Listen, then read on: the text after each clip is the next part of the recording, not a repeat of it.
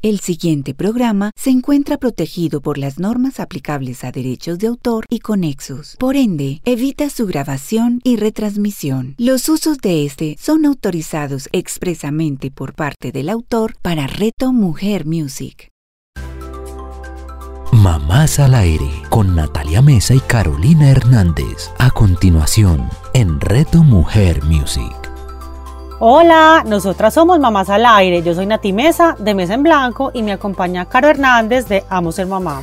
Hola Nati, bienvenidos a todos. Hoy tenemos un programa que a mí me emociona demasiado porque nuestra invitada literalmente le ha dado la vuelta al mundo. Tiene una familia de esas como inspiradora. Eh, no es colombiana, acá ha formado sus grandes proyectos. Yo con ella conecté desde el minuto uno en que la leí y después cuando nos conocimos también desde el minuto uno que la conocí. Por eso estará con nosotros desde el principio del programa, porque tiene tantas cosas por compartirnos que yo no le quiero quitar tiempo. Así es, Caro, por eso empezamos por presentarla. Hoy nos acompaña Lupe Quiñones, esposa de Julián, mamá de Luciana, José y Nicolás, es peruana y vive en Colombia hace 20 años. En el 2018 emprendieron un viaje alrededor del mundo y ahora parece que están considerando otra vuelta de semejante magnitud, pero ya nos contará. Lupe, bienvenida y gracias por estar en Mamás al Aire. Gracias Nati, gracias Caro.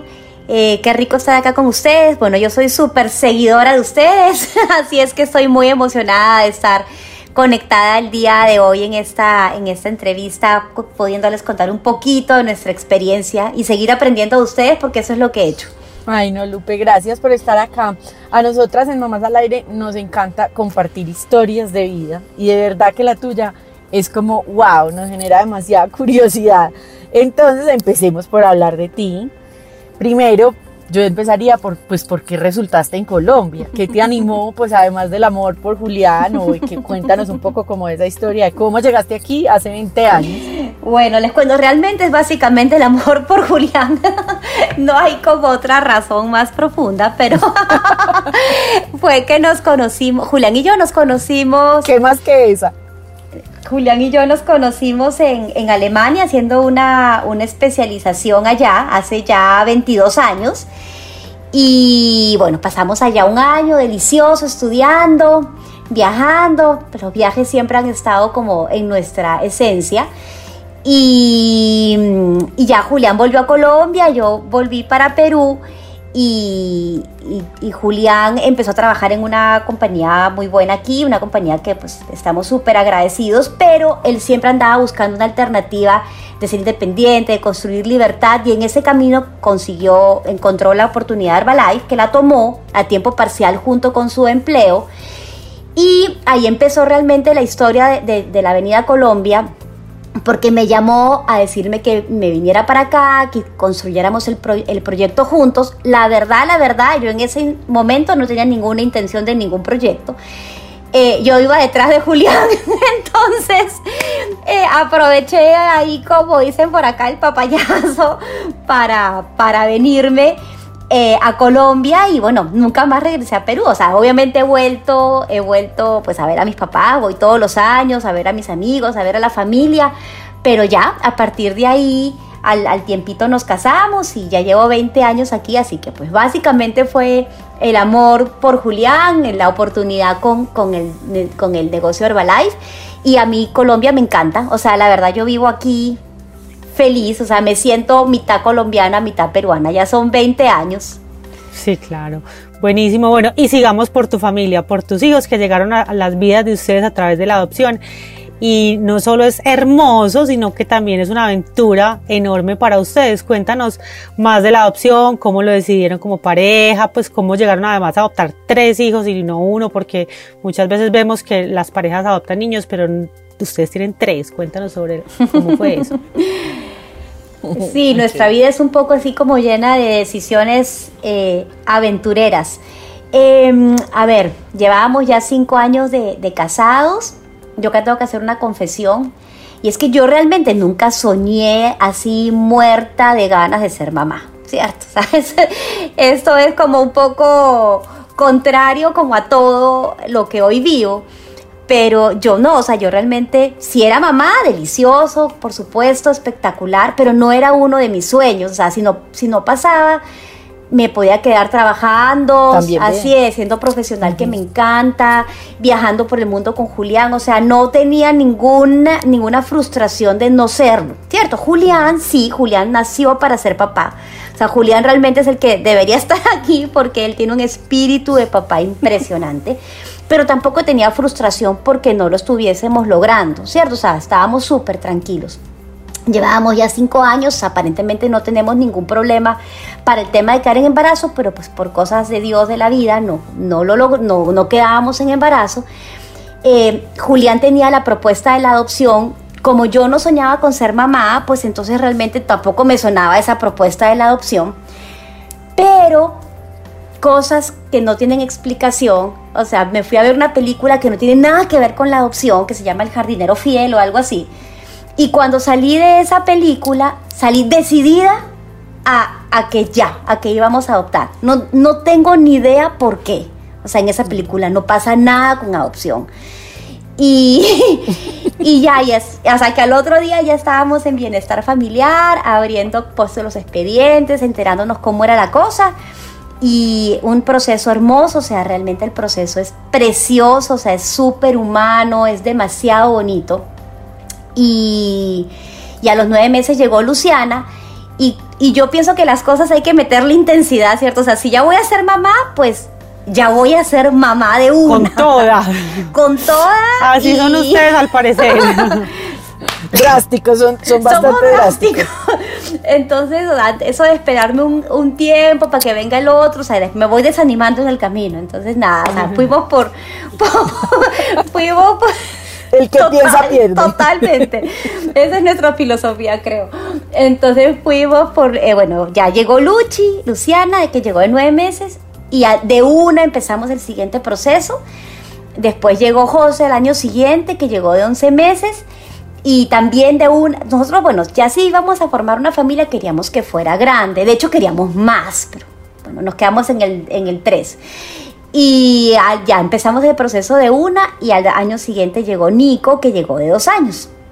Y ahí nos quedamos, pero realmente queríamos más. Llegaron a la casa, llegaron a la casa con una diferencia como de un año entre cada llegaron Pero son casi de la misma entonces, porque mira que los más grandes, los chiquis llegaron más grandes, entonces más grandes. Sí, llegar, ellos tienen en este momento 15, 14 y Nico ya va a cumplir 13. Se llevan un año. Se llevan un año. Pues son como, trillizos, entonces, pero es más, o sea, es más demandante, digamos, pues obviamente ustedes son mamás y saben perfectamente eso. Pero es, termina siendo más fácil al final, ¿cierto? Porque son súper, pues son, son tres al mismo tiempo con todo, o sea, estamos en lo mismo. claro. Sí. Espectacular. Oíme, eh, Lupe, yo tengo como preguntas ahí que pueden sonar imprudentes, pero por ejemplo, ¿qué opinan sus familias con respecto a la adopción y a la adopción de tres? Pues porque cualquier mamá, o sea, yo creo que mi mamá me diría, te lo que hiciste, pues. ¿Sabes qué? Yo creo que ellos piensan lo mismo, pero no nos lo dicen. Porque lo que pasa es que. Tan imprudente. No, lo que pasa no, nada de imprudencia. Lo que pasa es que es que la verdad siempre hemos sido como de decisiones distintas, entonces yo creo que se han acostumbrado un poco como a nuestra forma eh, de pensar, de vivir, a la mentalidad, a las decisiones que hemos tomado y por eso ya no nos dicen nada. Eh, pero la verdad ellos, ellos llegaron parados, o sea, todo el mundo se muere por ellos. La familia de Julián es gigante, como buena familia paisa, ¿cierto? Son ocho hermanos, todos tienen un montón de hijos. Eh, entonces ya mis, mis hijos, que son casi que los últimos de la camada, llegaron con veintitantos primos, o sea, es un familión y la verdad todos han sido súper especiales siempre, siempre desde el principio, desde que, porque de hecho Bienestar Familiar hace una reunión con toda la, la familia antes de asignarle a uno el niño para ver para ver si la familia, si realmente si va a ser una familia especial, si lo van a querer, ¿cierto? No va a tener rechazo. Y esas reuniones fueron todas hermosas. Ahora, el número de hijos, yo creo que para la, para la familia de Julián es normal, porque todos tienen un montón de hijos. Entonces, entonces, pues tener tres, de hecho somos los, los normalitos, porque hay unos con cinco. Bueno, para mi familia, pues sí, porque mi familia es, no soy paisa y soy peruana, entonces somos dos hermanos. entonces era como muchos hijos, ¿cierto? Pero mis papás se mueren por ellos, mis papás siempre han apoyado cada una de mis decisiones. Entonces no ha habido ningún, ningún comentario así como fuera de lugar, ningún, eh, nada, o sea, han sido súper queridos desde el minuto uno. Es que además las historias de adopción que uno oye cuando son cercanas y no escucha como los momentos en que le entregan el bebé es más o menos la cosa más hermosa que uno puede escuchar y es muy emocionante. sí, es muy emocionante. Es muy emocionante. Yo creo, yo no sé porque no tengo comparación, pues porque obviamente hay mamás que sí tienen eh, por adopción y, biológico. Yo no tengo esa comparación. Biológico. Pero, o sea, uno. Yo creo que es más emocionante el, la entrega del bebé con adopción. Y, pues y después le entregan a uno el paquete y uno se va a su casa con un paquete que no sabe qué hacer con él, igual que el otro, ¿cierto? Y sin instrucciones, ajá, total. no, y yo también creo que es que uno sentir, pues obvio cuando uno es mamá biológica también, pero uno sentir que tiene en sus manos el poder de transformar una vida. Sí, sí, pues, sí. Como cambiar el destino, un poco como yo digo que es como jugar a Sí, eso es, eso es bien pues lindo porque... Pues pucha, tengo, tenemos el poder de transformarle la vida. Total, es un gana-gana. Nosotros ganamos los hijos que no pudimos tener de otra forma, o sea, formar nuestra familia y ellos también, o sea, es un gana-gana total. Bueno, y voy a hacer una pregunta también, otra, otra pregunta imprudente. O sea, ellos, entre, entre ustedes, el tema de la adopción me imagino que es abierta y que es normal y que todos los niños saben, porque es que, por ejemplo, los niños, no, pues, que son hijos naturales, no sé cómo se dirá, por ejemplo, biológicos, cuando se molestan, dicen, ay, usted es adoptado y, se burlan del hermano. Entonces, en tu casa no eran esas bromas, y claro, usted también. no. no. No, porque, porque no te le va a contestar usted también. Sí, claro, por eso usted también. Es como, es como el humor negro cuando uno se ríe como de, de, de las Sí. sí, no, no se han dicho así y saben perfectamente y es un tema súper natural desde el primer día que llegaron, aunque no lo entendieran desde chiquiticos, siempre hay miles de libros, hay muy, mira por ejemplo toda, casi todas las películas de Disney tienen que ver con adopción, Tarzán, Stuart Little, La familia del futuro, un montón. Entonces... Sí, uno no se da cuenta cuando no está en ese mundo, pero ya luego dice, uy, ¿cuántas tienen que ver con eso? Entonces, eh, desde el principio, o sea, es un tema súper natural, súper eh, aplaudido, digamos, o sea, le hacemos mucha fiesta.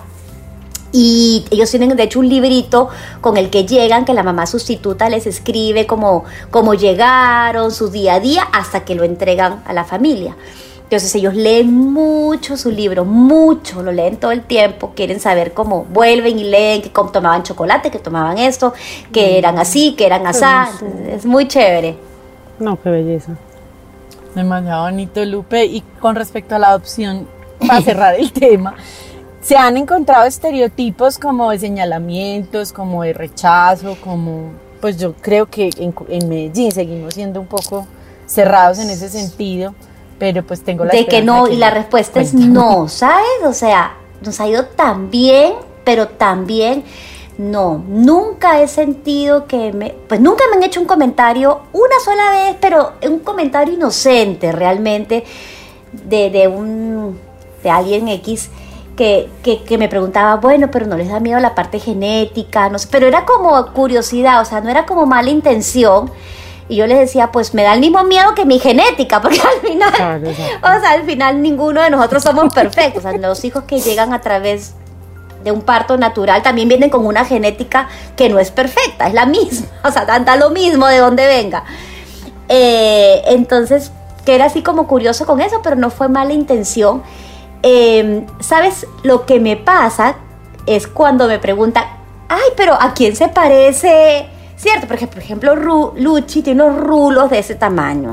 Mm. Entonces me preguntan, ay, pero entonces los rulos, ah, ¿de quién? ¿Del abuelo? O sea, porque la gente pregunta, pero pues por sí, ¿de dónde salió? ¿De dónde lo sacó? Sí, así es. Entonces yo les digo normal, delante de ellos, no, mira, los, yo tenía un poquito de rulos, pero realmente es, ellos llegaron a través de la opción, o sea, yo de hecho no sé cómo manejar los rulos. Es que antes yo lo diría con tanto orgullo. Sí, se los digo súper natural Sí, quién sabe, sí, uno como responde, pues como quién sabe si al mamá, a la mamá o al papá, a los biológicos. Sí, no, tengo ni idea, entonces si ellos, como ellos saben y están como empapados con el tema, entonces pues los digo naturalmente delante de ellos, la gente se, se queda un poquito como, miércoles metí la pata, ¿cierto? Sí, sí, sí, como apenas. Pero, pero no, o sea, seguimos con el tema normal, no hemos tenido ninguna imprudencia, no los hemos sentido rechazados nunca en el colegio, ellos nunca han llegado cuando estaban en el colegio no han llegado nunca con un tema de me dijeron esto, me dijeron lo otro. O sea, nos ha ido demasiado bien. sí. Vean, como les decíamos al comienzo con Lupe, podemos como una caja de Pandora, así no va sacando como cosas. Entonces podríamos hacer un programa sobre ser inmigrante y vivir en Colombia, otro programa sobre establecer tu negocio con Herbalife y las finanzas alrededor de esa distribución, otro sobre la adopción de tres hijos, pero el cuarto, oigan pues, porque no es que no, todavía falta lo más importante, el cuarto es la educación en casa. Eh, Cuéntenos. Es que no les digo que ya la familia no nos dice nada porque es que salimos con cada cosa. ya, se, ya se resignaron. Eh, Cuéntanos cómo decidieron, cómo llegaron al homeschooling y pues por qué tomaron bueno, ese es otro tema que, bueno, la verdad nunca habíamos pensado en esa alternativa, ¿cierto? O sea, ellos estaban en sus colegios, todo bien eh, cada uno con sus desafíos, unos con menos que otros, bueno, en fin. Pero eh, nosotros hace el 5 de julio del 2018 nos fuimos a hacer una aventura que nos fuimos a dar la vuelta al mundo, como ustedes les contaban ahorita al inicio. Entonces, la ese era un sueño que teníamos desde hace mucho tiempo, irnos a hacer un año sabático a algún país, pero siempre el limitante era el colegio, el cambio, ay, buscar que comience en otro lado, que no sé qué. Bueno, y habíamos postergado y postergado esa decisión. Julián en un viaje que, se, que hizo a Argentina, que se fue a, dar un evento de Herbalife, dijo, yo creo que ya se puso a pensar él solito con él mismo, ya llegó el momento, porque hemos aplazado esto tanto, vamos a hacer este año sabático eh, algún lugar, pero después dijo, pues, ¿y qué problema habría en que saquemos a los niños del colegio? Y en vez de irnos, en vez de irnos a un solo lugar, porque la única razón para irnos a un solo lugar es que estén en un colegio, em, nos vamos a dar la vuelta al mundo y simplemente los sacamos del colegio. O sea, no pasa nada porque uno pierda. Ah, pero hasta ese momento ellos los, los tres, estaban, en Pinares, Luchi y en Alcázares eh, José y Nico, ¿cierto? Entonces dije, Julián dijo, saquémoslo, que no, que pierdan entre, totalmente entre comillas, porque de pérdida no tiene nada, sino pura ganancia, que pierdan ese año escolar. Él decía, yo igual perdí un año escolar por vago y no pasó nada, ¿cierto? Me ha ido más o menos bien en la vida. Entonces, eh, pues viajando, pues menos problema. Saquémoslo del colegio. Eso fue lo primero. Un año de stand-by y luego volvemos y siguen en el colegio. Pero en el camino, en esas investigaciones, ya cuando estábamos organizando la vuelta al mundo, nos enteramos, porque no teníamos ni idea, que existía algo que se llamaba homeschooling o word schooling. Bueno, hay muchas variantes. Y dijimos, pues nada, investiguemos y de pronto pueden seguir estudiando en el camino y no pierden ese año escolar y ya luego vuelven a su colegio. Eso fue, y así fue, ¿cierto? Entonces nos nos metimos en el mundo del, homeschooling. No fue realmente tanto un homeschooling, homeschooling, porque pues moviéndonos por el mundo realmente era más aprender del mundo, eh, que estaba ahí para nosotros, pues qué mejor profesor que ese. Pero avanzamos en algunas materias, bueno, finalmente volvieron y, validaron ese año. Hasta ahí era lo, lo único era eso. Pero cuando volvimos, resulta que ellos se conocieron mucho a ellos mismos con esta experiencia, ¿cierto? No, no, que no. O sea, ellos como que se dieron cuenta de que cómo trabajaban mejor, cómo estudiaban mejor, cómo aprendían mejor. Eh, así es. Entonces Luchi, que fue la primera, ella eh, dimos, hicimos realmente procesos en algunos colegios, pero al final eh, Luciana dijo que iba a seguir en homeschool lo que nosotros apoyábamos 100%, o sea, apoyábamos la decisión que tomara, ¿cierto? Entonces ya nos metimos en el mundo más pues de homeschool, homeschool aquí en Colombia. Y Nico se antojó, entonces también decidió hacer homeschool. Y José sí no, José, José no, o sea, José quiere seguir en el colegio, entonces empezó en un colegio, pero José pues es una papeleta, entonces empezó en un colegio, al final no, ese no era, entonces ahora está en un, en un personalizado, un colegio personalizado que pertenece al Colegio Fontán, pero es súper personalizado y es medio homeschool, o sea, es una mezcla, nos da la libertad, ¿cierto? Entonces él hace presencial cuando está en, en Medellín, pero si nos decidimos volver a dar la vuelta al mundo o como hoy que estamos en Santa Marta un mes o cualquier cosa, entonces él simplemente se conecta virtual y punto. O sea, tiene las dos alternativas. Entonces eso es muy chévere, pues como para nuestro estilo de vida que es un poco libre, eh, poder tener esa combinación. Entonces tengo dos en homeschool y uno en un mix, ahí medio raro. Lupe, yo con el tema del homeschooling también me parece como teso. Eh, y me parece muy importante resaltar en este programa porque lo conozco pues casi que de primera mano, el papel de Julián, el papel del papá en el acompañamiento escolar de tus hijos. Pues yo siento que Julián en general pues como papá ha sido un papá muy presente, pero concretamente en el tema del homeschooling, cuéntanos. Sí, bueno, Julián es súper papá. La verdad, él, él, debería tener un blog de papá, porque es súper papá, es mucho, es mucho más mamá que yo incluso. Eh, pero en el tema de homeschool, bueno, la verdad ellos son súper independientes, son muy, muy, no es que estemos, no es que seamos sus profesores, ¿cierto? Ellos son muy independientes, ellos estudian prácticamente solos, tienen algunos tutores a los que pueden acudir, pero a Julián le encanta enseñar, le encanta enseñar y la verdad sabe de todos los temas. Entonces ellos recurren mucho a Julián, que es súper además didáctico para, explicar las cosas cuando no entienden algo, cuando se atrancan en algo. Además, él es muy creativo, entonces tiene una forma muy bacana de enseñarles, de, de, hacerles entender lo que a través de los textos no se logra entender, o de ponerle más una parte vivencial. Entonces, eh, Julián ha sido clave. O sea, de hecho, en el viaje a mí me despidieron. O sea, yo era la profesora de español y me despidieron a la mitad del viaje porque yo no, no sé enseñar, no tengo paciencia y además lo mío era español y a nadie le interesaba estudiar español. Ellos estaban escribiendo sus diarios y sus cosas. Eh, pero Julián nunca lo despidieron, o sea, Julián es el profe favorito, de hecho cuando le hicieron la carta del Día del Padre, no sé qué, en algún momento, le dijeron que era, él era su profe favorito de todos los tiempos, o sea, el rol de Julián es súper importante en esto. Quieren que les cuente entonces. Saben que antes de contarles de la, de la vuelta al mundo, quiero retomar un poquito el tema del homeschooling porque sí me parece súper importante hacer una precisión. Y es que lo que las familias vivieron por el tema de la pandemia, ¿cierto? No es homeschooling.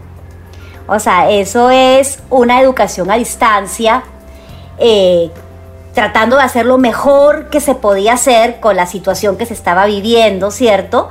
conectados con un colegio, casi que trasladar el colegio a la casa. Eh, y eso no es homeschool, o sea, esa es una, esa es una, em, esa es una situación de emergencia que todo el mundo trató de hacer. Así es, cada uno trató de hacer lo mejor que pudo, o sea, ni siquiera los colegios estaban preparados para la virtualidad, o sea, simplemente trataron de, de replicar, ¿cierto? El colegio en la casa y eso no es homeschool, o sea, el homeschool es otra cosa, es un tema mucho más de vivencia, es un tema mucho más autodidacta, no, es conexión, no está uno conectado Primero porque nada, decidieron cómo planearon esa investigación, con su tema, con sus carpetas, es mucho más libre el manejo del horario, ¿cierto? Uno puede hacer todos los cambios que quiera, entonces... Eh, es otro tema distinto porque pues lo que vivieron las familias el año pasado fue súper desafiante y no me gustaría que, quede, que queden las familias con la sensación que lo que hicieron fue homeschool, porque no hicieron homeschool, hicieron lo mejor que pudieron con lo que había. Eh, entonces, bueno, eso, eso quería como, como, como hacer esa precisión porque me parece súper, súper importante. Eh, y bueno, lo del viaje, ¿qué quieren saber del viaje? bueno, eh, bueno, entonces te cuento un poquito del previo al viaje. Esa, como les conté hace un ratico, era un sueño que teníamos hace mucho tiempo, porque Julián vivió en Inglaterra un año estudiando, luego vivimos un año en Alemania.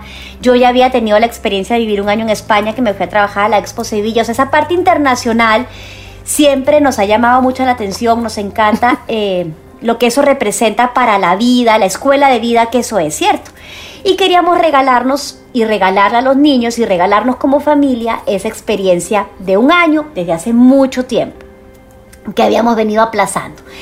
Entonces finalmente decidimos que ya era el momento, que habíamos aplazado muchísimo. Pensando desde el deseo. Y que, y que ya lo íbamos a hacer. Julián me mandó un mensaje de WhatsApp, eso fue literalmente así, me mandó un mensaje de WhatsApp desde Argentina poniéndome, gordita, ¿qué vas a hacer de julio del 2018 a julio del 2019? Entonces yo les dije, pues me imaginaba que eso venía con alguna de las locuras de Julián y le puse, pues no, no tengo nada agendado porque era diciembre del 2017. Y, me dijo, no, porque es que quiero que hagamos esto. Entonces me, me cuenta lo de la vuelta al mundo y yo le dije de una que sí, ¿cierto? O sea, yo no le... Ya después íbamos a ver el resto, pero le dije de una, o sea, ya, pongámonos a planear. Entonces nos pusimos a ver pro y contras, eh, cómo hace uno pro y contras para que gane lo que uno quiere, ¿cierto? Manipulado. Pensando desde siempre que quiero que gane el pro. Entonces eh, hicimos, ay, ¿por qué me fui? Bueno, nos fuimos acá, hicimos pro y contras eh, y, y, ya, ¿cierto? Se ganó el pro lo, lo comunicamos a los niños, los niños quedaron así medio en shock, pero, pero al final pues bacanísimo, pues los amigos, lo que ellos les preocupa, ¿cierto? Los amigos, que el colegio, que no sé qué, que no sé cuánto. Eh, pero al final les dijimos, nada, o sea, vamos a estar en contacto con los amigos, vamos a tener una experiencia diferente, vamos a ganar nuevos amigos por el mundo pongan en este mapa mundi que habíamos comprado los lugares a los que ustedes quieren ir, nosotros vamos a poner los nuestros y juntos vamos a decidir pues cuál es la mejor ruta. No era un viaje de turismo, digamos, así como de Disney y esas cosas, sino era un viaje cultural, tenía muchos objetivos, la parte cultural, la parte de la diferencia, la parte de las religiones, la, la, parte eh, geografía, muy, historia, eh, vivencias, experiencias familiares, bueno. Entonces era, era, era como de, esa, de ese, con ese objetivo. Entonces cada uno puso sus, sus, pinchitos ahí en el, en el mapa, en el mapa mundi. Y ya luego con eso hicimos una ruta, una ruta lógica, teniendo en cuenta climas, teniendo en cuenta rutas, teniendo en cuenta itinerarios, teniendo en cuenta tiempos y ya con eso organizamos todo el año, que tuvo ciertas variaciones, pero en general se mantuvo, se mantuvo lo que habíamos eh, hecho originalmente. Y ya nos pusimos manos a la obra pues, porque ahí 250 mil cosas que hacer para irse un año por el mundo, visas, seguros, el tema del homeschool, estudiar los lugares, porque pues realmente queríamos que tuviese un impacto y no fuese simplemente ahí, ah, nada tan chévere por el mundo.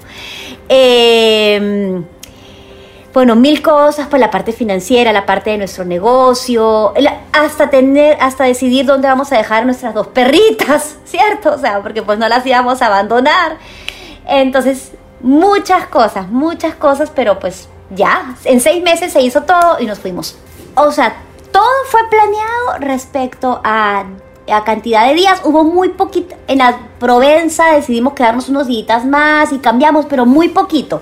O sea, en general todo estaba reservado, por lo menos los primeros seis meses, y los siguientes seis meses los fuimos eh, reservando en el camino, ¿cierto? Pero la razón, nos hubiese gustado de pronto ser un poquito más libres, pero pues el tema yo tengo pasaporte peruano, los niños colombianos, Julián colombiano, entonces visas y todo eso se necesita que, o sea, uno para entrar a un país le piden el, voucher del hotel, en na, o sea, entonces no podíamos ir tan libres, tan libres, ¿cierto? No, fue todo planeado, todo planeado. Lo único que no estaba planeado es lo que ya íbamos a hacer en cada lugar, o sea, eso sí lo planeábamos. El primer día llegábamos, ese día no salíamos y ese día organizábamos todo lo que íbamos a hacer, museos, pero alojamiento y tiquetes estaban ya listos. Ay, no, Lupe, que de verdad eso es como un sueño hecho realidad. El sueño de muchas mamás y de muchas familias, creo que ustedes lo hicieron realidad y a mí la cuenta de ustedes me parece súper inspiradora en ese sentido. Pero bueno, ustedes, uno como podría decir, o sea, recorrieron todo el mundo, eh, un porcentaje, pues porque como, como hace uno eso, o sea, hay que hacer muchas vueltas al mundo para lograr llegar a todos los rincones que uno quisiera llegar Eh, o qué ciudades fueron las que, cómo escogieron, bueno, no sé, cómo, cómo, abarcar uno todo el mundo. Sí, bueno, para hacer la vuelta al mundo hay que hacer como no, hay que tener como 10 vidas para poder dar la vuelta al mundo completa, porque es que creo que ni una vida alcanza. Porque pues obviamente al final no se trata solamente de pasar, ¿cierto? Sino, sino realmente es estar, es conocer, es vivir el lugar, es, es o sea, no es solamente como el aeropuerto, entonces estuve por el aeropuerto de Madrid, ya conozco Madrid. No, o sea, tiene nada que ver. Entonces, elegimos, fueron 30 países que como les conté al inicio, los elegimos en base a su cultura, a sus religiones distintas, a, cosas que realmente nos aportaran. Nosotros queríamos llenarnos de mundo, ¿sí? Y entonces fueron 30 países. 30 países. Fueron 30 países, bueno, cientos de ciudades.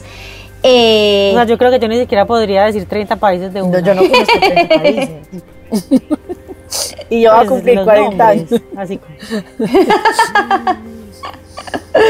No, bueno, fueron, en realidad Julián y yo siempre hemos sido súper viajeros y tenemos una, una listica larga de países. O sea, viajar es una adicción para nosotros prácticamente. Eh, muchas ciudades, en unas más tiempo, en otras menos tiempo.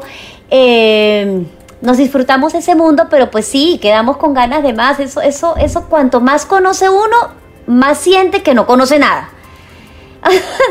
es, como al revés. Entonces, estamos con muchas ganas de ya, o sea, ya no aguantamos más sin viajar. Lupe, ¿cuáles fueron como los países más chéveres o más impactantes en los que, digamos, si tú les recomendaras a alguien que va a viajar mucho, pues, ¿cuáles dirías estos no se Yo creo que es la pregunta del terror, ¿no? eh, ¿Cuál fue el país que más nos gustó? La película, esa es la pregunta de terror, porque nos gustaron todos. O sea, nosotros realmente disfrutamos todos, o sea, desde, desde Europa con toda su grandiosidad hasta el, sudeste asiático con su mística.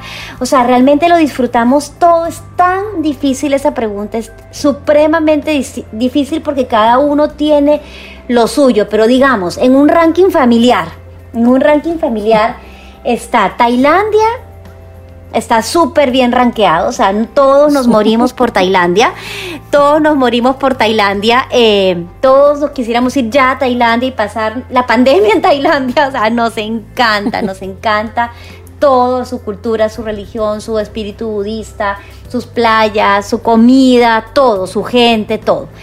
Eh, una cerecita del pastel absoluta para todos fue el safari, que hicimos en Kenia y en Tanzania. O sea, eso era un sueño mío eh, de toda la vida y lo pusimos ahí y fue una, es una cosa loca, absolutamente loca. hay gente que me dice, no, yo no sé si me aguantaría, no sé, una semana viendo animales. Es que es una cosa de otro mundo porque es uno meterse al mundo de los animales en su hábitat natural, en su día a día. Y no, eso es wow, wow, váyanse con los niños, o sea, eso es demasiado especial. Eh, bueno, eso, pues, Italia es uno de mis países favoritos de toda la vida, entonces, bueno, Italia tiene que estar ahí. Eh, Luchi se muere por Polonia porque tenía una conexión muy especial, porque tenía una profesora polaca la que adora, entonces tenía como una conexión especial con Polonia y realmente Polonia es un país maravilloso, maravilloso por donde uno lo mire. Mm, los países donde estuvimos con amigos tienen un ranking especial para los niños, o sea, por ejemplo en Rusia estuvimos con amigos y bueno, la pasaron genial. En, en, Israel y, en Israel y Palestina estuvimos con amigos de ambos lados muy, muy amigos nuestros israelitas y muy, muy amigos, pero amigos de la vida del alma palestinos, que eran amigos nuestros de Julián y míos cuando vivíamos en, Alemania. Eh, entonces, eso fue una experiencia, bueno, eso es otro programa, o sea, eso es una experiencia loca y ellos aman pues toda esa experiencia. Hmm, Dios mío, no todos, yo no sé cuál decir. todos, todos. No, pues qué mal. Lupe, uno cómo arma un presupuesto para darle la vuelta al mundo. Ese es un tema que, sabes que es una pregunta que nos hacen en todas las entrevistas. Porque pues sí es la mayor preocupación, ¿cierto? O sea, la parte financiera, eso cuánto me va a costar, ustedes cómo, cómo hicieron, pues qué hacen para poder viajar un año así como sabático. Bueno, la verdad es que el presupuesto depende de muchas cosas. Nosotros hicimos un presupuesto que se cumplió a rajatabla y lo controlamos diariamente. O sea, cada niño era, era el encargado financiero de un país. ¿Cierto? Entonces, por ejemplo, eh, Nico, Francia, por decir. Entonces Nico guardaba todos los ticketcitos, así sea de un bombón y al final del día Sumábamos todo Sumábamos todo, entonces Julián tenía el Julián es ingeniero, entonces tenía el super cuadro de Excel y todo prorrateado, bueno, y ahí íbamos controlando, eh, porque hay países países más caros, países más baratos, entonces ahí vamos viendo como el promedio que se nos estuviese cumpliendo, ¿cierto? Pero básicamente, o sea, temas importantes. Un, em, un viaje como el, o sea, un viaje de un año. Si te mueves más, o sea, si, si, si tú tienes un, lugar de base y te mueves menos, sino que simplemente de ahí vas saliendo, pero a lugares cercanos, pues obviamente el presupuesto es mucho más económico como, o como en nuestro caso que nos movimos mucho porque fueron 30 países. Entonces eso eleva el presupuesto. Si quieres que el presupuesto baje un poco, es mejor tener una, un lugar de base y desde ahí irse moviendo a lugares cercanos que estar cambiando de país en país porque los tiquetes y todo eso pues te encarece impresionante el presupuesto. Si quieres bajar el presupuesto, pasar mucho más tiempo en el sudeste asiático que en Europa, porque Europa es obviamente muy caro. Entonces, si tú quieres hacer un presupuesto que sea mm, que, se ajuste a, lo, a, tus posibilidades, que no es un platal, digamos, pues pasa menos tiempo en Europa, porque Europa es muy caro y el sudeste asiático es extremadamente barato. ¿Cierto? Entonces depende de muchas cosas, depende de los lugares en los que uno está, depende de cuánto se vaya a mover, depende de cuántas experiencias quiera tener, o sea, no es necesario hacer todo en todas partes, o sea, no es necesario subirse a todos los globos que hay en el mundo, elegir qué, viajes en globo quiero hacer, entonces son más baratos. Por ejemplo, el safari es costosísimo, entonces hay que balancearlo con, alguna mezcla de un país, de un, de, un, tiempo más largo en un país más barato para, para que el promedio se vaya cumpliendo, ¿cierto?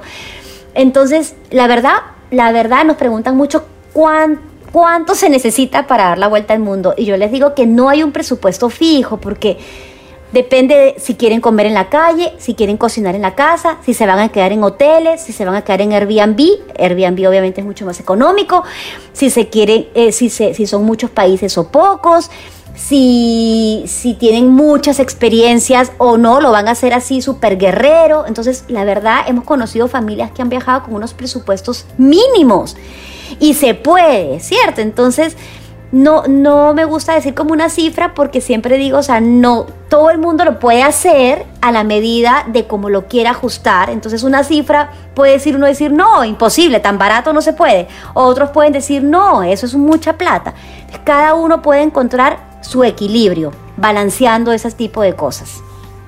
Eso me parece una nota de precisamente de, eh, de la cuenta Mi Vuelta al Mundo en Familia, porque yo siento que lo que hacen es como inspirar, no es una cosa como que uno diga, no, eso es imposible. O sea, yo me acuerdo cuando yo lo seguía en 2018 que ustedes estaban en Camboya, no sé dónde, en la Toscana, y yo decía, ¿qué es esta belleza? Pero yo no decía como, ay, no, esta gente tan extravagante, yo jamás voy a llegar allá, sino que yo decía, si ellos pueden, yo también. Pues, que eso es lo que me parece como chévere también de, de esa como de esa, de esa inclinación a, a, no responder una cifra de cuánto vale darle la vuelta al mundo, sino que finalmente cada uno lo podría hacer a su manera.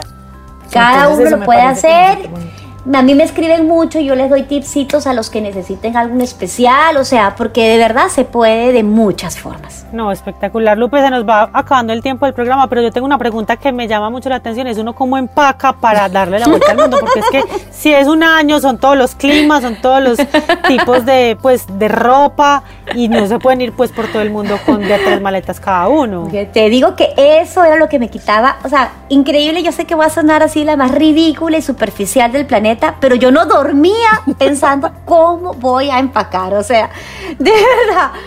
Después me di cuenta que, pues nada, o sea, uno sí se vuelve muy básico, entonces tratábamos de huirle al invierno, ¿cierto? Entonces la verdad que planeamos casi todo el viaje en climas favorables. Primero porque es más rico y segundo porque la ropa de invierno ocupa mucho espacio en la maleta y cada uno viajó con una maleta. O sea, nosotros dos, una maleta grande, Julián y yo, uno cada uno, y los niños una mediana y los, los menores chiquita, de avión, entonces no grande. Entonces mm. realmente había que empacar lo básico. Los niños no necesitan nada, o sea, con dos blue jeans, tres camisetas sobreviven el año entero. No necesitan nada más y una chaqueta de... Literal. Literal. Así llevan los míos este año. Total. Dos blue jeans, tres Así es, donde sea. Un poquito de ropa interior que se lave, medias, tenis que se van cambiando en el se van comprando en el camino porque se van rompiendo, pues o les crece el pie ya no les queda, o va heredando uno el del otro. bueno, en fin, em, los niños, ¿cierto? Más, más con, Luciana también súper fresca, súper fresca. Luciana además es súper fresca. Julián, pues es igual que los niños. Eh, y yo, pues las mujeres somos las más complicadas para eso, porque el zapato no le va, porque no sé qué. Entonces, nada, unos tenis, unas chanclas, un vestidito negro que siempre sirve para cualquier escapadita un poquito más, más nocturna, eh, más elegantica. ¿cierto? Eh, muchos pañuelitos, esas eran mi salvación como para no verme igual en todas las fotos. Entonces me ponía pañuelitos de colores colores básicos, ¿cierto? Pura camisa blanca, negra, nada muy florido, porque pues sale uno como igual todo el año. Eh, un chorcito, dos blue jeans y ya. Y pues obviamente ya como el botiquín, las cositas que nunca utilizamos, increíble, o sea, como se fue, volvió. Em, pero no, ya cuando uno se, uno se le hace pone la cabeza grande con eso, pero cuando realmente se pone a escribir, no es tan difícil. Y uno se da cuenta que no necesita nada. Ahí lo más retador fue que no pudimos comprar, que no podíamos antojarnos de nada, ¿cierto? Y había lugares muy lindos para hacer compras y cosas para la casa, pero no, o sea, cero. Minimalismo absoluto. O sea, control total. Me encanta. Y ay, yo también ahí tengo otra pregunta, Lupe, que yo sé que muchas de las mamás al aire que nos escuchan piensan esto, y es que a los papás hay veces nos cuesta viajar con hijos. Pues hacer este tipo de viajes con niños, entonces todos buscamos, pues yo no, pero sé que muchos buscan el hotel todo incluido, donde lleguemos al hotel y ya no nos movamos, para que los niños, digamos, tengan actividad física, donde jugar, donde divertirse pero como todo muy confinado y muy controlado, ¿cómo hace uno para ir con tres niños? Porque igual ellos seguían siendo niños, pues no estaban tan grandes. Sí. Eh, como que. No, nueve, hay que, y Cómo, hay que, qué recomendaciones o cómo, cómo hay que preparar a un niño para este tipo de viaje? Mira, la verdad, uno subestima a los niños, impresionante. O sea, uno cree que los niños solamente se van a divertir en una montaña rusa y los niños cada uno coge, o sea, cada uno percibe el mundo distinto con ojos de niño, pero ellos también perciben las cosas y ellas aprenden las cosas y cada uno, le, eh, por ejemplo, a José le encanta la gente, entonces él, él, se acuerda de la gente del mundo, el otro se acuerda de las comidas, o sea, cada uno se centra en lo que para cada uno es importante. Nosotros somos muy frescos, la verdad, o sea, nosotros no nos enredamos con la comida, con nada, con nada. Entonces, a donde llegábamos, lo que hubiese, si era comida en la India, de la India, si era comida en Tailandia, en Tailandia, si era comida en Nepal, en Nepal, si le gustó bien y si no, pues ese día se quedó con hambre, o sea, no pasa nada, ¿cierto? Entonces, eh, no, los horarios tampoco eran tan importantes, a veces comía más temprano, a veces comía más tarde, o sea, hay que hay que, hay que liberarse de, la comodidad, ¿cierto? De, la zona cómoda, de la zona controlada, como decías tú, que a veces tenemos en un resort o lo que sea, y confiar en los niños, porque los niños... Los niños no, no son tontos, o sea, los niños disfrutan todo, los niños aprenden, los niños antes de irnos de viaje eran súper fregados con la comida y algunos de ellos, otros no y siempre elegían comer lo mismo. Hoy cuando volvimos quieren ir al restaurante vietnamita, quieren ir al restaurante indio, quieren que pidamos no sé qué, o sea, imagínate el mundo este que se les abrió, ¿cierto? Y, no. No, no, absurdamente. O sea, entonces. Absurdamente. No, o sea, con los niños se puede ir a todas partes. Mira, si nosotros estuvimos en la India con niños, créanme que, que a todas partes se puede ir con niños. Obviamente, el ritmo puede ser distinto, obviamente, los vamos a tratar de de ponerles cositas que a ellos también les parezcan chéveres, como que no se nos aburran pues con un 50 templos, ¿cierto? Pero, pero, pero se puede ir con ellos a todas partes del mundo, a todas, a todas. Lo único que tenían eran unas manillitas que les mandamos a hacer con los nombres y los teléfonos y todo, por si se nos perdía uno en Bombay. Pero la verdad, nunca se nos perdió ninguno, o sea, nunca siempre estuvieron ahí. Lupe, ¿y ustedes tenían una, una, cómo hacían con los celulares y eso? Pues tenían una SIM en cada país. Ah, o sí. ¿Tenían un roaming o qué? No, cada vez que llegábamos al pa- a cualquier país, lo primero que hacíamos era en el mismo aeropuerto comprar la SIM de ese país y ya. ¿Cierto? Unos más caros, otros más baratos, unos con mejores planes, otros más... Pero en todas partes, pues hay, no hay problema. No, Lupe, yo siento pues de verdad que nosotras podemos hablar contigo indefinidamente. Seguramente te molestaremos en el futuro para nuestros viajes. Pero eh, de verdad, mil gracias por estar en Mamás al Aire, porque yo siento que toda tu historia, toda, desde que eres una peruana y decides vivir en Colombia, la vida con Julián y la pareja que han construido, la familia tan bonita, el tema de la adopción, el homeschooling y pues obvio la vuelta al mundo. Estaremos súper pendientes de ti. Eh, le recuerdo a nuestros oyentes que es arroba mi vuelta al mundo en familia, donde pueden conocer un poco más de esta historia. Eh, y Lupe, no, gracias, muchas gracias. A de ustedes. Yo creo que eres una caja de Pandora, como dice Nati. No, espectacular, espectacular. Toda la historia y yo creo que esos niños pueden ser de los niños más afortunados que hay en este mundo, de verdad, de todo lo que han vivido, las oportunidades y tener unos papás tan especiales con ellos. Muy, muy bonito todo. Gracias a ustedes y súper a la orden. Bueno, y muchas gracias a todas las personas que se conectaron, que nos escucharon y escucharon esta historia tan bonita y tan interesante. Recuerden que estamos todos los miércoles a las 10 de la mañana en retomujer.com y tenemos repetición a las 7 de la noche. Chao, chao, nos vemos. Mamás al aire con Natalia Mesa y Carolina Hernández. Escúchalas todos los miércoles a las 10 de la mañana con repetición a las 7 de la noche, solo en Reto Mujer Music.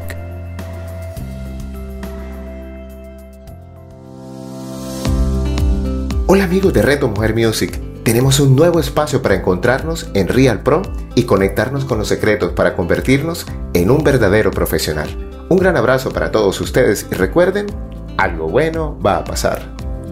Real Pro con Luis Gabriel Cervantes. Escúchalo todos los jueves a las 9 de la mañana con repetición a las 6 de la tarde, solo en Reto Mujer Music.